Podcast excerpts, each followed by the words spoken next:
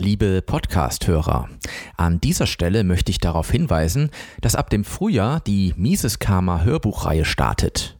Unter der Überschrift Die Vordenker der österreichischen Schule habe ich es mir zur Aufgabe gemacht, die gemeinfreien Werke in Form von Aufsätzen und ganzen Büchern der frühen Austrians als Hörbücher zu vertonen.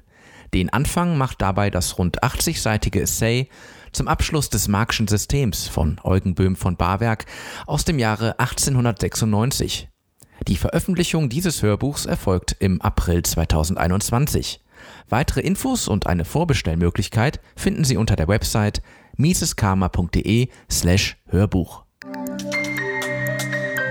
Mises Karma Literatur Realer Sozialismus. Ein Albtraum. Ein Artikel von Richard M. Ebeling. Im Original erschien unter dem Titel Socialism in Practice was a Nightmare, not Utopia am 23.02.2021 auf der Website des American Institute for Economic Research, aus dem Englischen übersetzt von Arno Stöcker für das Ludwig von Mises Institut Deutschland. Es ist manchmal erstaunlich, wie kurz das historische Gedächtnis der Menschheit sein kann.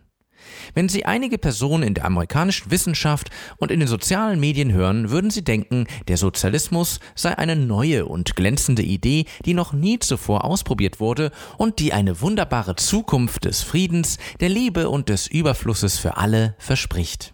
Es ist, als ob es die 100 Jahre umgesetzten Sozialismus in den vielen Ländern auf der ganzen Welt niemals gegeben hätte. Wenn die Wirklichkeit des realen Sozialismus im 20. Jahrhundert angesprochen wird, bestehen viele progressive und demokratische Sozialisten darauf, dass keine dieser historischen Episoden Beispiele für einen echten Sozialismus waren. Es waren bloß die falschen Leute verantwortlich. Es wurde nicht richtig umgesetzt. Die politischen Umstände haben eine faire Chance einer erfolgreichen Arbeit verhindert. Es sind alles Lügen oder Übertreibungen über das vermeintliche Schlechte oder die brutalen Erfahrungen unter diesen sozialistischen Regimen. Man kann nicht den Sozialismus dafür verantwortlich machen, dass es einen Lenin, einen Stalin, einen Vorsitzenden Mao, einen Fidel Castro, einen Kim Il-sung, einen Pol Pot, einen Hugo Chavez oder sonst jemanden gegeben hat. Tyrannei Terror, Massenmord und wirtschaftlicher Stillstand zusammen mit politischer Ausbeutung und Privilegien für die wenigen an der Spitze der sozialistischen Regierungshierarchien waren kein Bild davon, wie Sozialismus wirklich sein kann. Lasst uns ihm einfach noch eine Chance geben und dann noch eine Chance und noch eine und dann noch eine. Die Statistiklügen der Sowjets wurden im Westen zu oft für bare Münze genommen. Diese Geisteshaltung ist wirklich nichts Neues. Während des gesamten 20. Jahrhunderts gab es viele Apologeten, die Ausreden parat hatten und jede Propaganda, die von den Sprachrohren des sozialistischen Regimes in Sowjetrussland ausgespuckt wurde, unhinterfragt geglaubt haben. Sie verschlossen die Augen vor den harten Fakten, was dort wirklich vor sich ging. Diejenigen, die aus dem als UdSSR bekannten Gefangenenlager fliehen konnten und erzählten, wie das Leben im Arbeiterparadies tatsächlich war, wurden ignoriert oder als Menschen mit antisowjetischer Haltung verspottet. Warum sonst hätten sie ihr wundervolles sowjetisches Mutterland verlassen? Eine andere Ausprägung dieser Blindheit war die rückhaltlose Akzeptanz der sowjetischen Wirtschaftsstatistik durch viele renommierte Sowjetexperten im Westen einschließlich der professionellen Analysten innerhalb der Geheimdienste von Ländern wie den Vereinigten Staaten. Sowohl vor als auch nach dem Zweiten Weltkrieg hielt eine Mehrheit dieser Wissenschaftler und Analysten die von der Sowjetregierung veröffentlichten offiziellen Statistiken und die dazugehörigen Daten darüber, wie wunderbar und erfolgreich die zentral geplante sowjetische Wirtschaft war, für zuverlässig. Die eigene Propaganda verkündete die Erfolge der sowjetischen Planwirtschaft, einschließlich der erzwungenen Kollektivierung der Landwirtschaft, die durch die Einführung von Fünfjahresplänen in den 1930er Jahren zu einem Industrieland geworden sein sollte.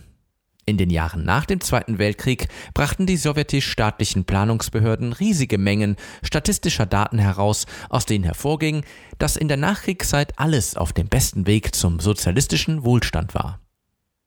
Der Führer der kommunistischen Partei, Nikita Khrushchev, gab 1961 stolz bekannt, dass in 20 Jahren, also in den 1980er Jahren, das sowjetische Volk in der lang versprochenen und erwarteten Zukunft eines Kommunismus ohne Knappheit leben werde. Der bekannte amerikanische Ökonom und spätere Nobelpreisträger Paul Samuelson hatte in seinem weit verbreiteten Wirtschaftslehrbuch in den 1960er und 1970er Jahren und sogar bis in die 1980er Jahren veröffentlichten Ausgaben darauf hingewiesen, dass zu Beginn des 21. Jahrhunderts sehr wahrscheinlich das sowjetische das amerikanische Bruttoinlandsprodukt überholen werde. Der sowjetische Sozialismus würde seine wirtschaftliche Überlegenheit gegenüber dem amerikanischen Kapitalismus zeigen. Westliche Korrespondenten in Moskau berichteten über die Wirklichkeit im sowjetischen Sozialismus. In der Zeit zwischen den beiden Weltkriegen gab es unter den in Moskau stationierten westlichen Pressekorps berüchtigte Apologeten und Propagandisten für die Sowjetunion.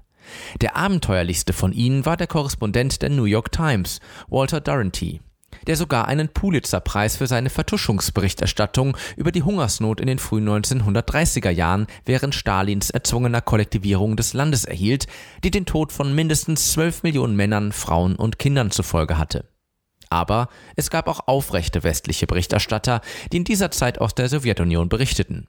Als sie von ihren Touren in Moskau nach Hause kamen und frei von der sowjetischen Zensur war, die sie darin beschränkte, was sie aus dem Land ihren Zeitungsredakteuren im Westen schicken konnten, erzählten sie die Lebenswirklichkeit sehr detailliert. Zwei der besten von ihnen waren meiner Meinung nach William Henry Chamberlain und Eugene Lyons. In den 1970er und 1980er Jahren wurden insbesondere unzensierte Berichte über das wirkliche Leben im sowjetischen Sozialismus enthüllt keine zuckerbestäubten, trockenen statistischen Daten.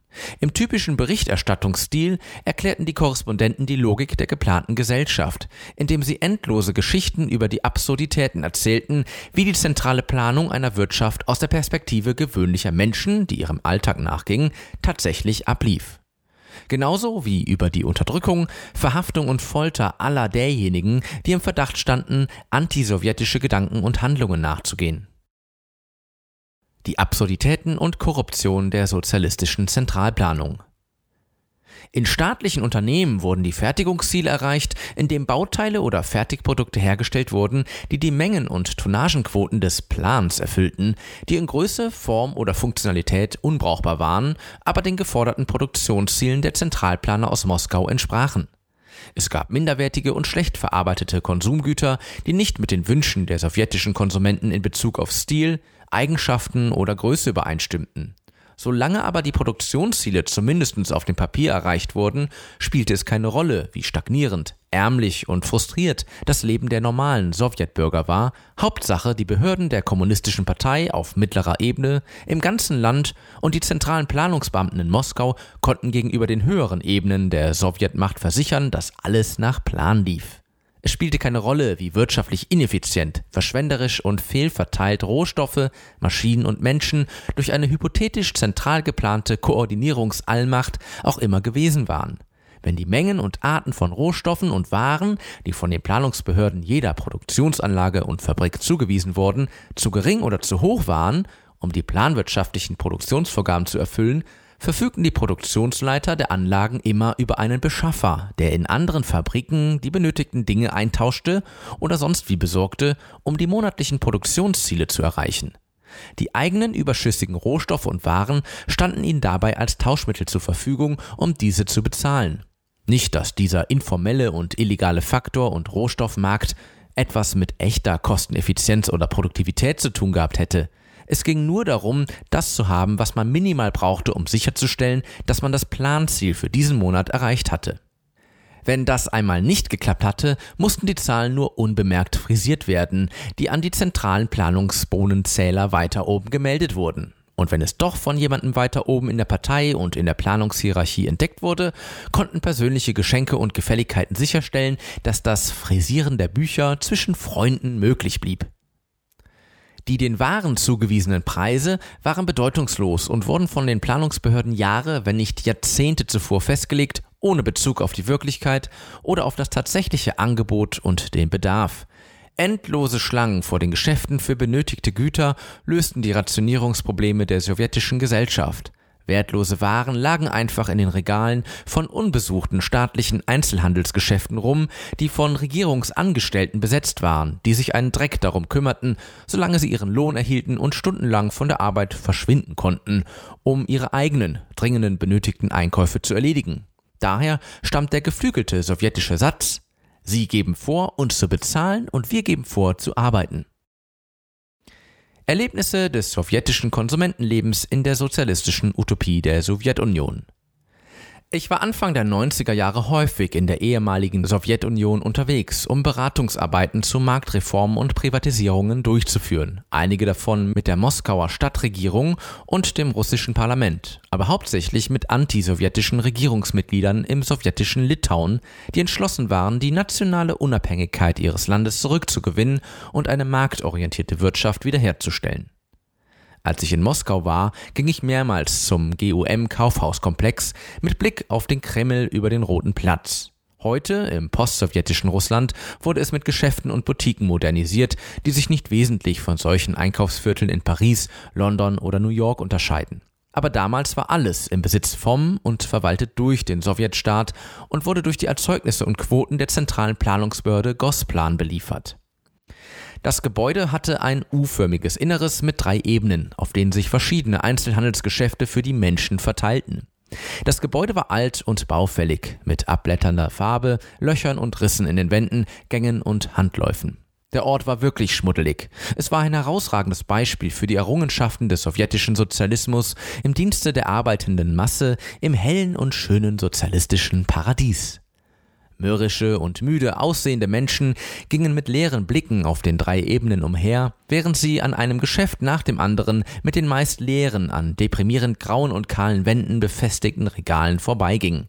Das Verkaufspersonal stand mit keiner oder weniger Waren hinter den Schaltern. Ihre leeren Blicke ins Nirgendwo wurden nur unterbrochen, wenn einige Kunden eine Frage stellten oder etwas kaufen wollten. Offensichtlich waren die Leitsprüche im sowjetisch-sozialistischen Einzelhandel bediene den Kunden mit einem unhöflichen Stirnrunzeln und harschen Worten. Und der sowjetische Verbraucher hat niemals recht und ist noch weniger gerne gesehen. Nach der Weisheit der sowjetischen Zentralplanung gab es keine Supermärkte im westlichen Stil. Stattdessen gab es separate Einzelhandelsgeschäfte für bestimmte Arten von Waren. Ich stand in einer Schlange vor einem Brotladen für das Volk und stand mir wartend die Beine in den Bauch, um an die Theke zu gelangen, an dem ich einem Ladenangestellten sagte, welche der begrenzten Brotsorten ich wollte. Ich erhielt einen Beleg mit der gewünschten Menge Brot und wurde angewiesen, mich in eine zweite Schlange zu stellen, um zu warten, an deren Ende ich das Brot bezahlte, das ich kaufen wollte. Ich erhielt dann eine Quittung und wurde angewiesen, mich an einer dritten Schlange anzustellen, bei der ich nach erneut langem Warten das Brot abholen konnte, für das ich bezahlt hatte. Aber wie das Sprichwort so schön heißt, der Mensch lebt nicht vom Brot alleine. Also machte ich mich auf die Suche nach Einzelhandelsgeschäften für Milch- und Fleischprodukte, die nicht unbedingt in der Nähe des Ortes waren, an dem ich das Brot erhalten hatte. Und bei jedem dieser Geschäfte wiederholte sich das Spielchen der drei Schlangen von neuem. Jetzt, mit den vollen Taschen, die alles enthielten, was ich glücklicherweise in diesen Läden hatte erwerben können, fand ich endlich einen Laden, in dem Wasser in Flaschen und die sowjetische Version von Limonaden zu erwerben waren. Ich reihte mich in eine Schlange ein, die bis weit auf die Straße reichte, und als ich nach langem, langem Warten fast die Theke im Ladeninneren erreicht hatte, wurde verkündet, dass der Tagesvorrat aufgebraucht war, und allen wurde mitgeteilt, dass sie morgen wiederkommen sollten. Aber selbst im sozialistischen Paradies gab es Möglichkeiten, zu einem glücklichen Ende zu kommen. Aus einer Ecke im Laden rief eine Schwarzhändlerin, dass sie von allem genug habe, natürlich zum sowjetischen Marktpreis. Ich hatte zuvor schon bemerkt, dass dieselbe Frau, die jetzt eine Fülle von dem anbot, was die Leute wollten, in einer Tür im Laden stand, die zum Hinterzimmer führte, in dem die Vorräte an Wasser in Flaschen und Soda aufbewahrt wurden. Was für ein Zufall. Unter den wachsamen Augen der Diener des Sowjetstaates. Ich war oft in Moskau im Kosmos Hotel, das Ausländern vorbehalten und das für Sowjetbürger versperrt war. Es sei denn, sie gehörten natürlich zu den von der Partei anerkannten Prostituierten, die ihre Gewinne mit ihren Zuhältern der Partei teilten und oder ausgewählte Ausländer ausspionierten Besucher, an denen die sowjetischen Behörden besonders interessiert waren. Ich ging einmal aus und kehrte an diesem Abend nicht ins Hotel zurück. Als ich am nächsten Morgen zurückkam, fuhr ich mit dem Aufzug auf meine Etage und als ich die Türen öffnete, wurde ich von einer der sowjetischen Matronen begrüßt, die jeder Etage zugewiesen waren und gegrillt, wo ich die ganze Nacht gewesen war. Es ist aufgefallen, dass mein Bett unberührt geblieben war. Über meine Bewegungen müsse man schließlich Bescheid wissen. Wie man so schön sagt, jemand wacht über dich. Ich mietete ein Auto in diesem Moskauer Hotel, damit meine zukünftige Frau und ich für ein langes Wochenende nach Leningrad fahren konnten und sie mir die Stadt zeigen konnte, in der einige ihrer Freunde lebten. Ich wurde von allen gewarnt, dass ich beim Parken die Scheibenwischer abnehmen und im Auto wegschließen musste, wenn ich nicht wollte, dass sie gestohlen wurden. Mehrere Leute sagten mir, dass ich besser sicherstellen sollte, dass ich den Benzintank aufgefüllt und mehrere tragbare Benzinkanister ausgeliehen hatte, um den Tank auf dem Weg wieder aufzufüllen, da es auf den 500 Meilen Straße zwischen den beiden Städten fast keine Tankstellen gab. Im sozialistischen Wunderland gab es auch in Moskau nur wenige Tankstellen. Nachdem ich eine gefunden hatte, musste ich zwei Stunden in einer Schlange warten, um mit dem Auto endlich zur Zapfsäule vorzufahren. Außerdem legte meine Verlobte großen Wert darauf, viel Essen und Getränke für die Reise einzupacken, da es entlang der Straße weder Restaurants noch Rastplätze gab, außer einfach von den Straßen in den Wald abzubiegen. Und das auf der Hauptstraße zwischen den beiden Vorzeigestätten der Sowjetunion. Ich hatte auch die Freude, von einem Milizsoldaten, Polizisten, wegen eines Verkehrsverstoßes in der Nähe der Lubjanka, dem Hauptquartier des KGB, angehalten zu werden und ich übte mich in der Kunst des Bestechens, obwohl ich beim Fahren nichts falsch gemacht hatte. Ich hatte das Vergnügen zu versuchen, Medikamente in der sozialistischen Gesellschaft der kostenlosen Gesundheitsversorgung zu bekommen. Es war schon schwierig genug, die richtige Person in einer Volksklinik zum richtigen Preis zu finden. Und selbst wenn man eine solche Person gefunden und das Geld hatte, um das Bestechungsgeld zu bezahlen, bestand die Möglichkeit, dass das benötigte Antibiotikum einfach nicht verfügbar war. Ich hatte auch die Gelegenheit zu versuchen, in einem Restaurant zu Abend zu essen und festzustellen, dass das sozialistische Moskau nur über sehr wenige, für die breite Öffentlichkeit offenstehende Restaurants verfügte und dass es bei den wenig geöffneten Restaurants erforderlich war, den Portier zu bestechen, um Zutritt zu erhalten, nur um dann herauszufinden, dass 90 Prozent von allem, was auf dem Menü abgedruckt war, leider nicht verfügbar war. In der Lobby des alten Russia Hotels unweit des Kremls trank ich mit meiner zukünftigen Frau Kaffee, als ich bemerkte, dass eine dieser Hotelmatronen auf einer Bank an der Wand saß und eine kleine Kamera unter dem Mantel auf ihrem Schoß hatte und schnell ein Bild von uns schoss, bevor sie die Kamera wieder unter ihrem Mantel versteckte. Irgendwo im Archiv der Geheimpolizei befindet sich das erste gemeinsame Foto von uns beiden. Wenn ich bloß einen 8x10 Hochglanzabzug davon bekommen könnte. Als wir beschlossen zu heiraten, sagte mir ein Beamter der einzigen Moskauer Amtsstelle, die Heiratsurkunden für Sowjetbürger ausstellte, die Ausländer heiraten wollten, dass ich ein notariell beglaubigtes Dokument der Generalstaatsanwaltschaft in jedem der 50 Bundesstaaten der USA benötigen würde, das bescheinigte, dass ich nicht in diesem Staat verheiratet war. Mit anderen Worten, ich musste 50 Mal Dokumente nachweisen, bevor eines der Dokumente abgelaufen war. Wir haben dann schließlich in den USA geheiratet. Was für eine Welt war doch der Sozialismus in der Praxis? Eine Welt voller, wie es der österreichische Ökonom Ludwig von Mises in einem seiner kürzeren Bücher umschrieb, Planned Chaos. Aber noch mehr war die Spiegelwelt des sowjetischen Sozialismus eine völlig verdrehte Version von Alice im Wunderland mit dem buchstäblich geplanten Wahnsinn. Als der französische Soziologe Gustave Le Bon 1899 die Psychologie des Sozialismus veröffentlichte, befürchtete er, dass, Zitat, zumindest eine Nation unter der Errichtung eines sozialistischen Systems leiden muss, um der Welt eine Lektion zu erteilen. Es wird eine dieser praktischen Lektionen sein, die allein die Nation erretten kann, die von den Träumen des Glücks, die die Priester des neuen sozialistischen Glaubens vor unseren Augen zeichnen, verwirrt sind. Zitat Ende. Ist es wirklich notwendig, alles noch einmal zu erleben? Hoffen wir nicht. Mises Karma, der freiheitliche Podcast. Auf Spotify, Deezer, iTunes und YouTube sowie unter miseskarma.de. Liebe Podcasthörer, wenn Ihnen diese Ausgabe gefallen hat, helfen Sie doch dabei, Mises Karma noch bekannter zu machen. Teilen Sie diese Episode in sozialen Netzwerken Erzählen Sie Ihren Freunden und Bekannten davon. Hinterlassen Sie einen Daumen nach oben auf YouTube oder schreiben Sie eine Bewertung auf iTunes. Jede noch so kleine Interaktion hilft dabei, den Podcast zu verbreiten. Anregungen und Kritik können Sie über das Kontaktformular auf miseskarma.de einreichen. Vielen Dank!